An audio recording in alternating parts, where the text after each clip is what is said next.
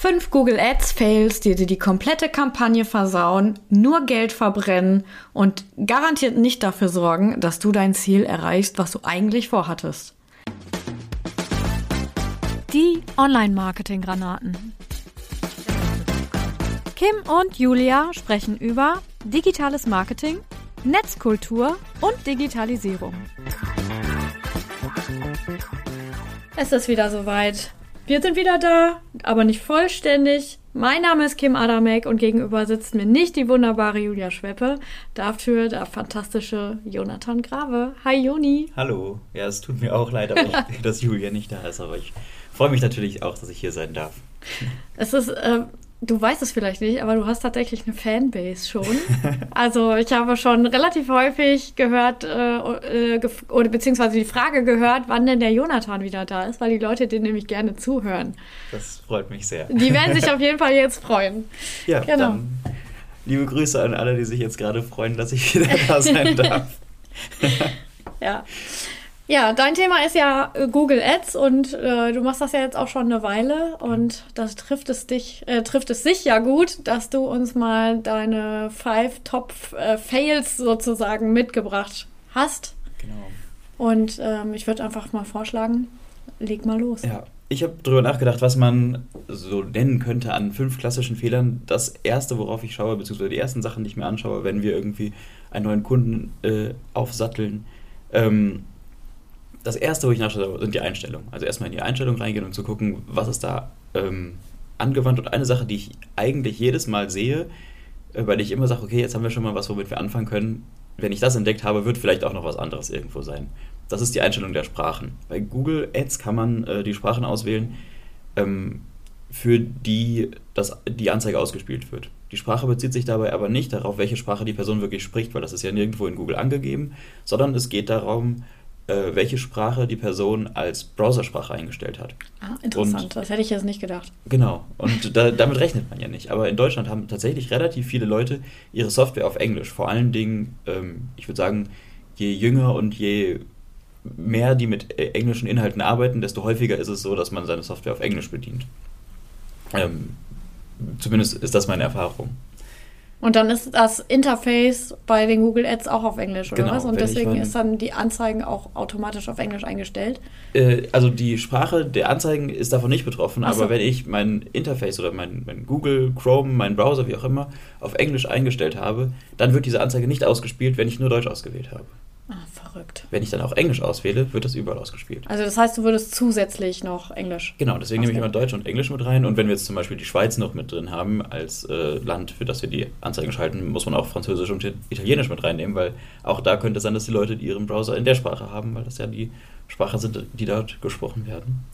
Und dementsprechend ähm, ist das immer quasi der, der erste Punkt, worauf ich gucke. Und wenn man das weiß, dann, beziehungsweise wenn man das sieht, dass mehrere Sprachen ausgewählt sind, hat die Person wahrscheinlich also die Person, die vorher mit dem Konto gearbeitet hat, wahrscheinlich Ahnung von dem, was sie tut, weil das ist was, da muss man halt, das muss man wissen, glaube ich. Da, da stolpert man nicht einfach drüber. Interesting. Das hätte ich nicht gedacht. Das ist ja voll der gute Geheimtipp eigentlich, ne? Oder? voll cool. So ein, so ein, guter Tipp schon direkt zu Anfang. Wahrscheinlich gehen jetzt alle direkt erstmal in das Ads-Konto und gucken mal, ob der ähm, Dienstleister, der da an der anderen äh, Stelle sitzt, das auch gemacht ja, hat. Das habe ich leider direkt meinen besten Tipp schon verfeuert. Ehrlich? Nein, ich habe natürlich noch mehr. Ähm, okay. Genau. Dann, äh, ich glaube, was relativ klar ist, ist, dass man regelmäßig seine Keywords überprüfen muss. Also, ähm, das machen wir ja auch, dass wir in jedes Konto mehrmals reinschauen und regelmäßig immer wieder nachschauen, was sie an den Keywords tut und wie die sich gerade verhalten. Wenn man sieht, es gibt ein einzelnes Keyword, was auf einmal einen Großteil meines Budgets frisst oder ähm, ein Keyword, was total oft angeklickt wird, aber das hat eventuell noch eine zweite Bedeutung. Da muss man einfach wirklich mit Verstand rangehen und selbst nachschauen, welche Keywords sind gerade relevant, welche treffen wirklich die Zielgruppe und ist es die Intention, die die Zielgruppe auch tatsächlich hat, wenn sie dann auf meine Seite kommt, wird ihr damit geholfen. Hm. Hast du ein Beispiel vielleicht? Ähm, Spontan ein spontanes Beispiel. Sowas wie, was habe ich denn letztens, äh, gestern habe ich das nämlich noch gemacht, äh, in dem Seminar, was ich gerade halte, ähm, ist ja auch ein Teil das Thema Blog und da geht es natürlich auch um Suchmaschinenoptimierung, obwohl wir uns ja eigentlich mit Thema Social Media beschäftigen. Ähm, und dann habe ich denen gezeigt, wie ich so ein Fokus-Keyword recherchiere. Mhm. und habe dann äh, gedacht, so, okay, wenn ich jetzt zum Beispiel das Keyword Social Media Manager äh, eingebe, dann kann es ja mehrere Suchintentionen haben. Ne? Also es ist ja noch nicht genau klar, wir haben kein Verb oder irgendwie ja. was. Ähm, das heißt also, es könnte ja sein, dass entweder jemanden, also ein Social Media Manager sucht oder äh, vielleicht selber Social Media Manager werden möchte. Ja. Ne? Und da würdest du wahrscheinlich dann genauer hingucken, was ist denn da, was, ja. Genau. Ja, dieses, bei, bei so Recruiting-Geschichten ist ja ganz häufig so, dass irgendwie Social Media Manager Gehalt zum Beispiel eingegeben wird, aber nicht jeder, der das sucht, möchte automatisch Social Media Manager werden oder, mhm. oder sucht gerade nach einer neuen Stelle. Das ist ja noch sehr, sehr früh in dem ganzen Funnel quasi, da möchte man ja wirklich nur die Informationen haben. Da, dafür sollte nicht ein Großteil meines Budgets draufgehen. Wenn ja. ich, ich sowas bemerke, dann muss ich das aus meiner Kampagne rausschmeißen, wenn das mein Budget frisst. Interessant, ja. Okay. Ja.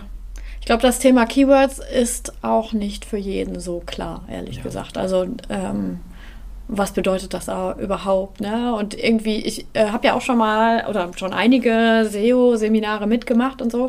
Und äh, in dem ersten Seminar hat der äh, Dozent mal gesagt, du darfst für ein Keyword eigentlich nur eine URL haben, mhm. aber für die URL mehrere Keywords. Ja. Und das war, so, das, ich, das hat voll lange gedauert, bis ich das gerafft habe. Vielleicht liegt es daran, dass ich äh, zu weit weg war von dem Thema, aber das, äh, dass ich zum Beispiel, wenn ich eine Website habe, nicht äh, alles auf Content Marketing optimiere, sondern unterschiedliche ja. Sachen habe und so. Ne? Das ist dann wahrscheinlich auch. Ist das eigentlich, äh, wenn ich eine, wenn ich Google-Anzeigen schalte und da das gleiche, den gleichen Kardinalfehler begehe. Das heißt also, wenn ich irgendwie mehrere Anzeigen für das Gleiche mache, kannibalisieren die sich genau. dann? Das kann natürlich passieren. Also im besten Fall äh, steuert man das Ganze sehr kleinschrittig. Also früher war, glaube ich, der Trend bei Google Ads, dass man einfach eine Kampagne gemacht hat, in die man alle 200 Keywords reingeschmissen hat und dann haben die sich schon selbst das rausgesucht, was sie brauchen, aber inzwischen macht man das eigentlich eher so, dass man sehr kleinschrittig Anzeigengruppen erstellt für bestimmte Themen, für bestimmte Keywords, einfach damit man die Texte besser optimieren kann, damit man mehr Kontrolle hat und äh, präziser kontrollieren kann, welches Thema gerade funktioniert und auch auf so saisonale Trends und sowas besser reagieren kann. Ähm, also eigentlich macht man jetzt vielleicht 20 bis 30 Keywords in eine Anzeigengruppe. Mhm. Natürlich können dann immer noch mehrere Anzeigengruppen zum gleichen Thema äh, in der gleichen Kampagne liegen, aber dann verteilt man die Keywords da ein bisschen ausführlicher, vor allen Dingen, wenn man viel Budget zur Verfügung hat. Wenn wir jetzt so von fünf Euro Tagesbudget sprechen, würde man das vielleicht nicht ganz so kleinschrittig machen, weil sich das dann schon sehr weit verteilt. Aber ähm, an sich macht man das inzwischen so, dass man das Ganze sehr präzise aufteilt und dann auch wirklich gucken muss, dass jede Anzeige die, die Intention der, des Keywords trifft. Super. Okay, cool. ähm, ja, der nächste Punkt, ähm, die Zielgruppe nicht definieren. Das ist ja, glaube ich, die, eine gute Überleitung von gerade eben. Ähm, die Zielgruppen zu definieren, ist bei Google meistens ja immer nur eine Empfehlung an Google. Also die Standardeinstellung ist, dass man eine Zielgruppe einstellt oder ein Kriterium einstellt und dann sagt, ähm, ich möchte, dass das Ganze beobachtet wird und nicht sofort etwas ausschließt. Weil ähm, wenn ich eine Zielgruppe quasi ausschließe, dann kann ich die Person gar nicht treffen, aber an sich haben wir ja nicht die Kontrolle, wer gerade was für wen googelt. Deswegen beobachtet man das Ganze nur. Darüber vergisst man dann aber häufig Ausschließungen oder Ausschlüsse, die irgendwie Sinn machen. Zum Beispiel, wenn wir ähm, eine Kundin äh, haben, die ausschließlich Progr äh, Angebote für Frauen anbietet und äh, nur Frauen als Zielgruppe haben möchte, dann kann man tatsächlich Männer über die demografische Zielgruppe auch ausschließen, ohne dass man da große Verluste hinnehmen muss, sag ich mal. Mhm. Macht das Sinn? Äh, die Formulierung. Also manchmal macht es dann doch Sinn, Sachen konkret auszuschließen und nicht nur auf Beobachten zu stellen. Aber das vergisst man manchmal. Woher weiß Google das denn, ob ich ein Mann oder eine Frau bin? Das ist auch kompliziert. Gerade in Deutschland ist es mit dem Datenschutz ja etwas strenger als zum Beispiel in Amerika.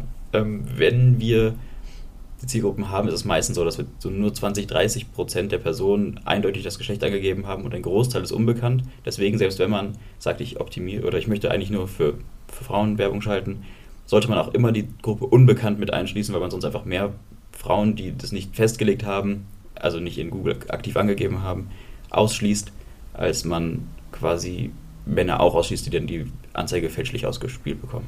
Ah, verrückt. Ja. cool. Also die, Frage, die Antwort auf die Frage, woher Google Ja, das weiß, ja, ist, weil ja. man das in Man den gibt es an. Oder sowas Man gibt es an, okay. genau. Ich glaube, ich, glaub, ich habe es nicht angegeben. Ich wüsste auch nicht wo, ehrlich gesagt. Ähm, ich glaube, das ist beim initialen Einstellen, wenn man zum Beispiel bei, wenn man Chrome benutzt, ein Google-Konto anlegt oder Ach so, sowas. ja gut, okay. Dann wissen sie es doch. Das ist dann ja oft auch verknüpft mit dem Handy oder sowas, wo man das dann doch irgendwo hinterlegt hat. Ja, das stimmt. Auf dem Handy habe ich das lustigerweise nicht hinterlegt. Ich habe es nur am PC. Ich habe keine Ahnung. Die meisten Google-Konten, die ich nutze, sind schon so alt, dass ich gar nicht mehr weiß, was ich da ursprünglich eingestellt habe. So, mein erster YouTube-Account mit 14 oder sowas. Ja, okay. Ja. Hm, Genau. ja. Dein nächster Tipp? Mein nächster Tipp. Ähm, ja, Display-Ads. Ähm, wenn man die klassischen Google Search Ads einstellt, wird bei der Erstellung immer vorgeschlagen, die Display Ads mit zu aktivieren. Das klingt im ersten Schritt nach einer guten Idee, weil man viel mehr Impressionen bekommt und die Display Ads relativ günstig sind. Ähm, das Problem ist aber, dass Google hat ja zum Ziel, das Tagesbudget, was man angegeben hat, völlig auszuschöpfen. Und wenn ich jetzt 10 Euro Tagesbudget habe und davon sind 7 Euro durch Search-Klicks quasi schon draufgegangen, äh, aber da liegen noch 3 Euro rum, die Google noch nicht angewandt hat, dann wird Google die alle in Display-Ads schicken, weil die werden die schon los. Mhm. Die können so viel Display-Ads auf verschiedenen Anzeigen schalten, dass das Budget dann am Ende auf jeden Fall weg ist. Aber in der Regel findet man bei Display-Ads nicht die gleichen qualifizierten Leads, wie man ähm, durch die Search-Ads bekommt. Bei Search-Ads ist es ja so, beziehungsweise wir handhaben das Ganze so, wir wollen den Leuten nur helfen, das zu finden, was sie sowieso suchen. Wir Mhm. verkaufen denen jetzt nichts, was sie nicht brauchen. Wir helfen denen da, wo die gerade eh schon auf der Suche nach einem Produkt sind. Und Sind in der Kundenreise im Prinzip schon weiter, ne? Genau, Als ja. wenn ich jetzt irgendwo von irgendeiner Display. Aber so Display-Ads eignen, eignen sich doch bestimmt gut fürs Retargeting, oder? Für Retargeting kann das gut funktionieren. Für ein sehr visuelles Produkt kann das auch gut funktionieren. Also Mhm. wenn man allein schon durch die, durch die Aufmachung des Produkts gut überzeugt, dann kann das natürlich klappen. Aber bei B2B-Themen zum Beispiel oder Sachen, die eher abstrakt sind, wie Dienstleistungen, die man jetzt nicht unbedingt klar mit, einem, mit einer Grafik darstellen kann, Mhm. würde ich Display-Ads bei so den klassischen Search-Anzeigen deaktivieren und nicht mit aufnehmen, weil man sonst einfach dieses Restbudget, was man am Ende des Tages hat, immer verbrennt, statt das aufzusparen und dann einen Tag später nochmal mit aufzunehmen. Weil sonst verteilt Google sich das im Monat so, dass es trotzdem wegkommt.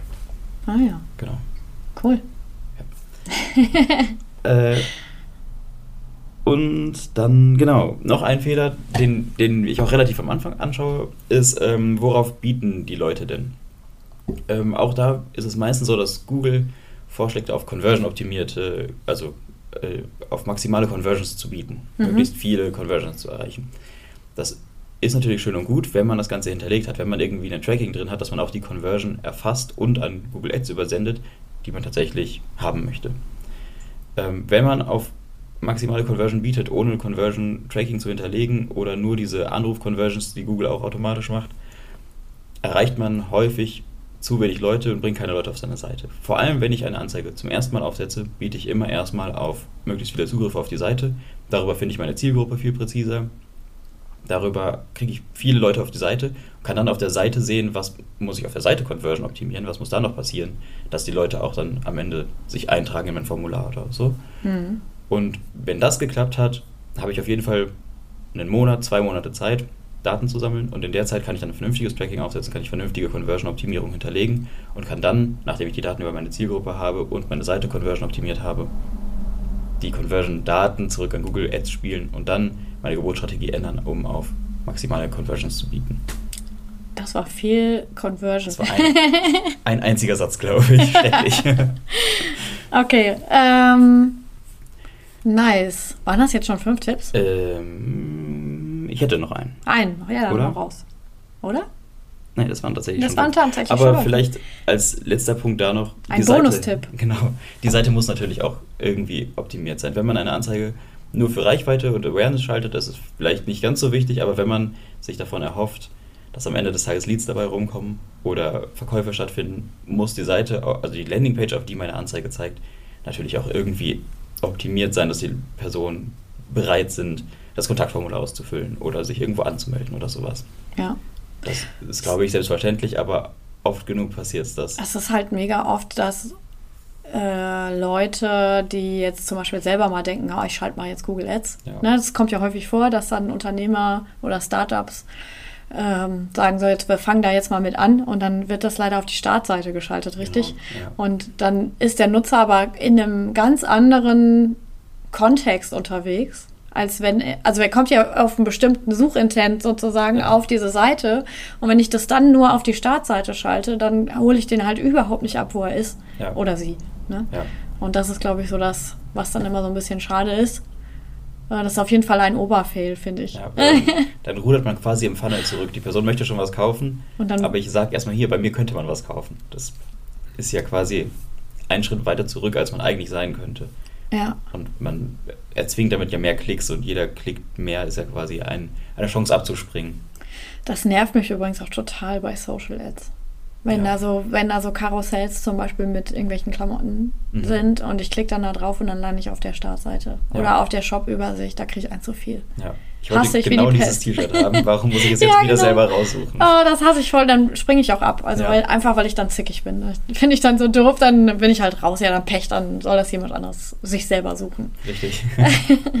Oder das, ich habe ich auch schon erlebt, ähm, dass dann Sachen da in diese Bilder gepackt werden, die einfach schon ausverkauft sind oder so. Dass das dann nicht gepflegt wird, das finde ich halt auch total mies irgendwie, Ja. ne? Weil man dann dieses haben wollen, erwirkt bei den Leuten und dann finden die das Produkt nicht. Das macht halt, das hat halt ja, dieses Neg also eigentlich das Gegenteil erwirkt das eigentlich bei den Leuten, als Ja. das, was man eigentlich erwirken möchte. Ne? Man fühlt sich so ein bisschen gedemütigt, weil man hat endlich seine eigene Reaktanz überwunden Ja. und sagt, okay, ich klicke jetzt auf diese Anzeige. Ich, ausnahmsweise klicke ich mal auf eine Ja. Anzeige und dann kann man das gar nicht kaufen. Ja, voll mies, ey. Oberfell, ja, cool. Ich habe bestimmt eineinhalb Jahre Werbung für so einen ganz besonderen Pflanzentopf bekommen, in dem man, wo man das Wasser innen reinfüllt und dann von außen die Pflanzen dran macht. Tolles Konzept, aber das war immer nur Werbung für eine laufende Kickstarter-Kampagne. Das konnte man noch nicht kaufen. Ach so, scheiße. Und danach, nachdem ich das ein Jahr lang, diese Anzeige immer bei Instagram gesehen habe und ich diese Kickstarter-Kampagne nicht unterstützt habe, weil ich noch ein armer Student war, ähm, jetzt habe ich auch keinen Bock mehr, das zu kaufen, weil ich diese, so genervt von dieser Anzeige bin. Ja. Das Produkt ist super, bestimmt, aber ich, wenn ich was sehen möchte, möchte ich es auch jetzt haben und nicht erst in zwei Jahren. Ja, das stimmt. Hast du schon mal an, äh, unterstützt bei was? Bei Kickstarter? Äh, so ja. klein ist so die erste meiner drei Fragen an dich. Doch, habe ich. Äh, ich kann jetzt gerade gar nicht genau sagen, was, aber zum einen so Kunstprojekte von FreundInnen in meinem Umfeld, die halt so GoFundMe-Geschichten gemacht haben, um dann das erste Album oder sowas zu finanzieren. Das auf jeden Fall. Und ich glaube auch schon mal irgendein Brettspiel oder sowas, was noch gerade in der Entwicklungsphase Ah, ja. war. Cool. Ja. Habe ich auch tatsächlich. Also ich habe ähm, Kunst auch unterstützt. Ich habe so eine, äh, die hängt hier auch, meine Lieblingsillustratorin, Loish heißt die, und die hat mehrere Sketchbooks veröffentlicht Mhm. und die habe ich immer direkt, damit ich auch die Goodies mitgekriegt Ja. habe. genau, unterstützt. Und ich habe auch schon so das eine oder andere coole Produkt äh, gefunden, habe ich aber nicht gekauft, weil es dann schon recht teuer war. Ja. Voll geil. Ich habe noch eine Frage. Ähm, hast du, also man kennt das ja, ne? Oder ich weiß nicht, ob du es kennst, aber ich, bei uns ist es so, und es war auch bei meinen Eltern schon so, in den Besteckkassen Ja. ist ja eigentlich immer alles gleich. Mhm. Aber manchmal ist da ein Löffel oder irgendwie was, ein anderes sozusagen drin. Äh, und das ist, also bei mir ist es so, es gibt einen Löffel, der da drin ist, der ist halt noch von meiner Oma. Mhm. Die ist halt schon äh, woanders sozusagen. Ähm, und das ist mein Lieblingslöffel. Mhm. Und ich wollte dich, also lange Rede, Rede, kurzer Sinn, ich wollte dich fragen, hast du ein Lieblingsbesteck? Und wenn ja, warum? Ja, ha, ich habe ich hab ein, einmal das klassische Ikea-Set, was ich mir irgendwann zum, zum Umzug gekauft habe. Und dann sind da immer einzelne Löffel, Messer und Gabeln dazu gewandert, die ich ähm, Aus Versehen eingesteckt aus hast? Versehen eingesteckt habe, wenn ich irgendwo essen war und die mir gefallen haben. Ich habe ein Messer, was ich glaube ich in einer Pizzeria in Österreich aus Versehen mal eingesteckt habe. Oh, ja. Das ist aber, hat so eine schöne kantige Form. Das könnte aussehen wie ein Dolch aus einem Fantasy-Roman. Ah, ja. Und das fand ich interessant. Das benutze ich sehr gern. Das schneidet auch super. Und ich habe aber auch zwei Besteck-Sets, nicht Besteck jetzt einmal Messer und Gabel. Die sind viel zu leicht. Die waren bei irgendeinem Straßen-Streetfood-Fest oder sowas ja. wo man ja dann ja auch das Besteck äh, bekommt und dann gegen Pfand zurückgeben kann. Ich glaube, das habe ich einfach vergessen zurückzugeben. Aber das ist viel zu leicht, das nervt mich immer. Das, weil es so leicht ist, äh, finde ich, es ist unangenehm, damit zu arbeiten. Aber trotzdem rutscht es mir immer wieder in die Hände und landet dann oben auf diesem Stapel, dann habe ich es immer wieder in der Hand. Ich es auch einfach mal Und man ist einfach zu faul, es wegzuschmeißen, ne? Das kenne ich auch. Ja. Ja, ich habe auch sowas so, äh, ähm, da sind auch so Bestecke drin, zum Beispiel vom Campen oder so. Mhm. Ne? Und das, du legst es halt da rein, weil das der Ort für Besteck ist. Ja. Aber wenn es dir, also wenn es mir in die Hände fällt, dann kriege ich auch immer ein zu viel und denke so, boah, kann, können wir nicht mal irgendwie so eine Kiste machen, wo dieses Zeug da alle reinkommt vom Das habe ich tatsächlich. Ich habe meine ganzen Camping-Sachen in der eigenen Kiste. Aber ja. ja, witzig. Ich weiß gar nicht, wie ich auf diese Frage gekommen bin, aber ich hab so, musste an meine Oma denken, weil das ist nämlich so ein Löffel, der hat am, äh, am Stiel sozusagen hinten hat er noch so ein ähm, irgendwie so ein, eine Gravur, also nicht Gravur, aber da ist so Geschnörkelzeug mhm. irgendwie und der ist anders von der Haptik her und so und ich, ich habe den einfach, äh, das ist mein Erinnerungslöffel. Du wolltest einfach nur, dass ich in der Öffentlichkeit hier sage, dass ich gerne Versteck klaue. Genau, nein, das war natürlich nicht. Äh, Mache ich natürlich auch überhaupt nicht wirklich. Ich frage immer vorher. Du fragst immer vorher? Nein. Wir sagen das einfach nicht weiter. Okay. Okay, ähm, letzte Frage. Die Welt da draußen weiß ja nicht, was wir wissen, nämlich, dass du ja ein großer Fan der äh, Dinosaurier bist. Ja. Nicht, so wie so, nicht wie so ein kleines Kind, sondern schon auch, äh, du weißt ziemlich viel. Ja. Und äh, ich würde gerne, äh, würde gerne wissen, ob der äh, Langhals eigentlich mhm. strohdumm ist, weil der Kopf so klein ist, im Gegensatz äh, zum Rest des Körpers. Okay, ähm, erstmal ist natürlich der Langhals eine sehr allgemeine. Ja, also ich, da gibt es ja, da ja unterschiedliche, aber, aber, ich meine Bigfoot, genau. ne? Also hier der kleine von Littlefoot war Littlefoot. Brontosaurier, ja, wenn ich mir sicher, äh, nicht ganz sicher, aber ich glaube Brontosaurier. Ähm, jein. Zum einen war natürlich der Kopf im Vergleich relativ klein zum restlichen Körper, aber immer noch relativ groß im Vergleich zu Tieren, also zu anderen Tieren.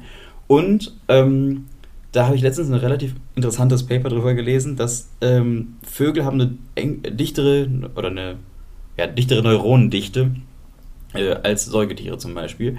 Und deswegen hat dieses Paper überlegt, dass wenn diese Neuronendichte damals bei den Dinosauriern auch schon so dicht war, möglicherweise viele Dinosaurier intelligenter waren, als man denen das anrechnet. Also zum Beispiel der T-Rex war ja auch, ist ja klischee-mäßig bekannt dafür, groß und schwerfällig und ein bisschen dumm zu sein.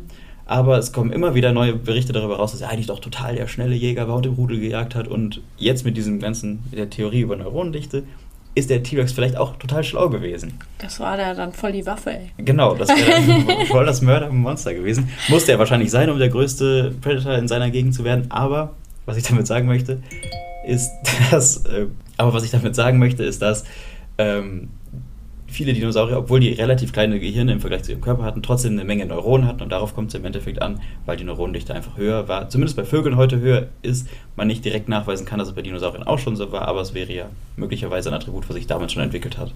Und das würde dann auch erklären, warum diese Lebewesen so lange so erfolgreich funktioniert haben, obwohl die Hirne so kleiner waren im Vergleich zu heutigen erfolgreichen Lebewesen. Interessant. Macht das Sinn. Krass. Weißt du, äh, ich weiß, die meisten Leute haben ja, wenn sie fachlich werden, eine andere Stimme, als wenn sie so normal miteinander reden. Ja. Und also bei meinem Mann ist das auch total krass. Der redet ganz anders, wenn er fachlich spricht. Und bei dir ist das auch so, als ich dich jetzt nach dem Dino-Thema gefragt habe, bist du auch in die fachliche Stimme gegangen, äh, wie, wie zuvor für die Google Ads. Sehr interessant. Ja. ja, das ist ein Thema, da könnte ich wirklich, also ich kann zu jedem Dino bestimmt zehnminütigen Vortrag halten, das ist gar kein Problem. Aber das sprengt jetzt vielleicht den Rahmen. Mega gut. Ja, ich habe nochmal einen krassen Shift für alle Zuhörerinnen und Zuhörer. Ich weiß nicht, ob ihr mitbekommen habt, dass wir bei dem Conversion Zauber Contest äh, mitmachen, dem SEO Contest.